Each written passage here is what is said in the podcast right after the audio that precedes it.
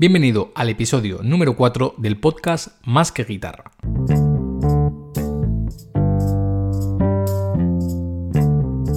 Te doy la bienvenida a este nuevo episodio. Mi nombre es Jorge, como sabes, soy el autor de la web clasesguitaronline.com tengo un canal de YouTube, clasesguitaronline.com, donde hago tutoriales y doy clases semanalmente gratis. Y luego tengo también una plataforma de pago donde por solo 19 euros al mes, en el momento en el que estoy grabando este podcast, puedes acceder a un montón de cursos y además a una clase en directo conmigo semanal que damos eh, grupal. Bien, pues para crear todo este contenido audiovisual que hago, tantas lecciones, pues bueno, tengo un pequeño estudio, pequeño, pequeño estudio de grabación. Y precisamente de eso eh, me gustaría hablar hoy, de cómo crear ese eh, estudio de grabación, home studio, ¿vale? Quiere decir un estudio pues hecho en casa, porque hoy en día es muy, muy sencillo poder eh, grabar fácilmente pues si tocas la guitarra, si compones pequeños temas, grabar eh, guitarra y voz, incluso hacer tus propios arreglos y, no hace falta gastarte excesivamente eh, mucho dinero, ¿vale? No es como antes, hoy en día todo esto ha bajado mucho de precio y hoy me gustaría hablar precisamente de esto porque muchas veces también me preguntan, no solo eh, en la escuela de guitarra online, sino también en mis clases presenciales que doy aquí en Vitoria e incluso pues en la tienda de instrumentos musicales que tengo, ¿vale? Entonces, hoy me gustaría hablar de eso y vamos a empezar primero por, por lo básico. ¿Y qué es lo primero que tenemos que tener en cuenta? Pues bien, lo primero que necesitarás es un espacio tranquilo y, a ser posible, aislado acústicamente. Eh, obviamente esto es complicado, ¿no? No todo el mundo dispone de una habitación insonorizada, pero en cualquier caso es importante que tengas lo primero el espacio reservado para ti y eh, en segundo lugar pues tratar de mejorar esa acústica de ese espacio para que no sea una habitación donde haya por ejemplo mucho mucho eco ¿sí? entonces para eso puedes utilizar materiales como cortinas alfombras paneles acústicos es decir todo lo que haga amortiguar, digamos, ese sonido para que no haya demasiada reverberación. Y por otra parte, es importante que eh, no haya ruidos, ¿vale? Eh, lo que te digo, insonorizar la habitación, pues no, sé si está al alcance de todo el mundo, ¿vale? Pero bueno, por lo menos intenta que sea un lugar más o menos silencioso, que de repente no estés eh, al lado de la ventana donde dé a una calle exterior y, y estén todo el día con ruidos, ¿vale? Entonces intenta encontrar primero ese espacio. Eh, una vez que lo encuentres, lo primero que vamos a necesitar a la hora de grabar, aunque hoy en día también podemos grabar con incluso con el móvil o, un iPad o una tablet, pero bueno, el elemento imprescindible, digamos, a la hora de grabar, pues sería un ordenador.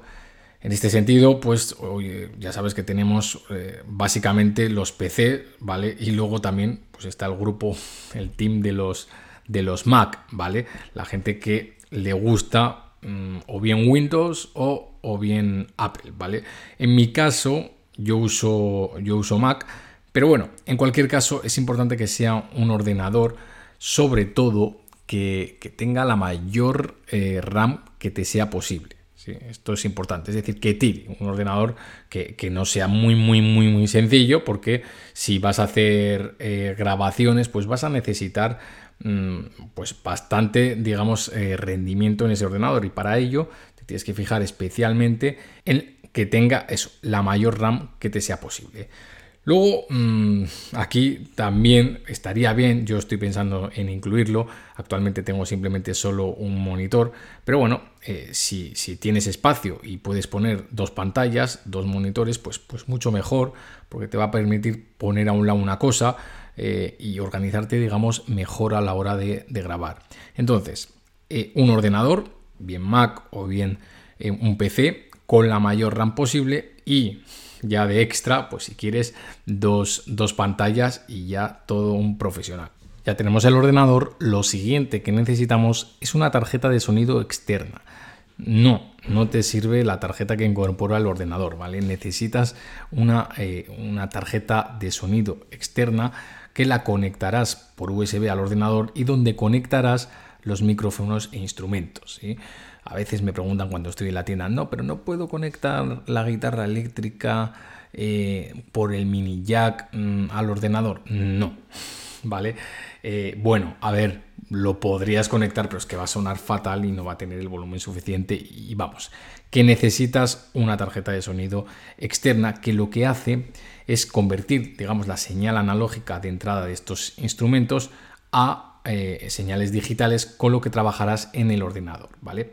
¿Qué deberías mirar a la hora de comprar una, una tarjeta de sonido? Bueno, pues que tenga las conexiones básicas, que básicamente son eh, conexiones de jack de entrada y de salida, conexiones Canon o XLR, ¿vale? Sabes, jack pues es simplemente estas que son, vamos, el, que conectas en la guitarra y la conexión Canon o también llamada XLR es la que tiene, digamos, eh, tres, puntas, ¿no? Esa sería la de los micrófonos. Eh, también es importante que la tarjeta de sonido tenga alimentación Phantom de, 49, de 48 voltios, perdón, ¿vale? La alimentación Phantom eh, es lo que se usa en los micrófonos de condensador. Así que es una alimentación, digamos, que requiere ese tipo de micrófonos y es importante que lo tenga. Luego, también es interesante que tenga un puerto MIDI para conectar el teclado controlador y también eh, pues entradas eh, de auriculares con conexión de salida jack estéreo. Eso sería lo imprescindible. Hoy en día pues hay muchas variedad, hay muchos eh, tipos de tarjeta muy económicas. Y si me preguntas pues una recomendación, luego te voy a dejar abajo los enlaces a Amazon que son enlaces de afiliado, yo me llevo una mínima comisión si haces la compra a través de estos enlaces y a ti no te cuesta nada, ¿vale? Pero bueno, para que sepas que una muy utilizada y que se ha popularizado en los últimos tiempos es la Es esa roja que habrás visto incluso pues, en muchos youtubers y en mucha gente. Pero ya te digo que tienes, tienes gran variedad en el mercado, ¿vale? Vamos ahora por el siguiente elemento muy importante, que es obviamente el micrófono. Aquí no te he dicho, si simplemente quisieras grabar, por ejemplo, la voz o la guitarra y no necesitas nada más, puedes comprarte eh, un micrófono de condensador que incorpore, digamos, la tarjeta de sonido. Son micrófonos que se conectan por USB, ¿vale? Eso sería un remedio para grabar así eh, de forma económica, pero con calidad. Eh, este tipo de micrófono, por ejemplo, es como este con el que estoy grabando el podcast, que en este caso este es un Blue Yeti que cuesta unos 150 euros y digamos que no necesitas nada, simplemente el ordenador y eh, conectarlo por USB al ordenador y ya incorpora, digamos, la tarjeta de sonido dentro. Entonces, ¿qué pasa? Que con esto no vas a poder grabar la guitarra eléctrica. Bueno, podías grabarlo con el amplificador, pero bueno, no te da esa versatilidad y no te da esa, eh, digamos, ese nivel de, sonido que te da el resto. Pero bueno, eh, lo tenía que decir. En cualquier caso, micrófonos, como te digo, hay de dos tipos básicos, ¿no? Los micrófonos dinámicos y los micrófonos de condensador. Yo mm, te recomiendo si eh, el espacio lo tienes adecuado, está insonorizado, lo tienes bien, pues bueno, los micrófonos de condensador son ideales para grabar la voz, guitarras acústicas y esto, este tipo de micrófonos lo que hacen es recoger, digamos, muy bien el sonido, pero mm, muy muy bien. Es decir, si grabas, por ejemplo, una guitarra, pues es posible que, escuches eh, de fondo sin querer pues sonidos que no quieras, o la respiración, el contacto con la uña. Es decir, son micrófonos muy muy sensibles, pero que también pues lo que te dan es eso, muchos, eh, muchos matices. Y por otra parte, luego tenemos los micrófonos dinámicos, que son los típicos, digamos, que se utilizan eh, normalmente para tocar en directo. ¿Vale? Porque eso recogen simplemente eh, donde, hacia donde se apuntan, ¿vale? Te recogen el sonido y digamos que ignoran un poquito el entorno y los ruidos que se puedan producir. Dentro de los de condensador, no te he dicho, pero bueno, tenemos luego los omnidireccionales, es decir, que captan sonidos de manera uniforme en todas las direcciones, los bidireccionales, es decir, que captan el sonido de frente y por el dorso, y los unidireccionales, es decir, que recogen el sonido desde una sola dirección. Bueno, entonces, yo mi recomendación es que te cojas un micrófono eh, de condensador, como puede ser, por ejemplo, el Rode NT1, que también te dejo el enlace abajo.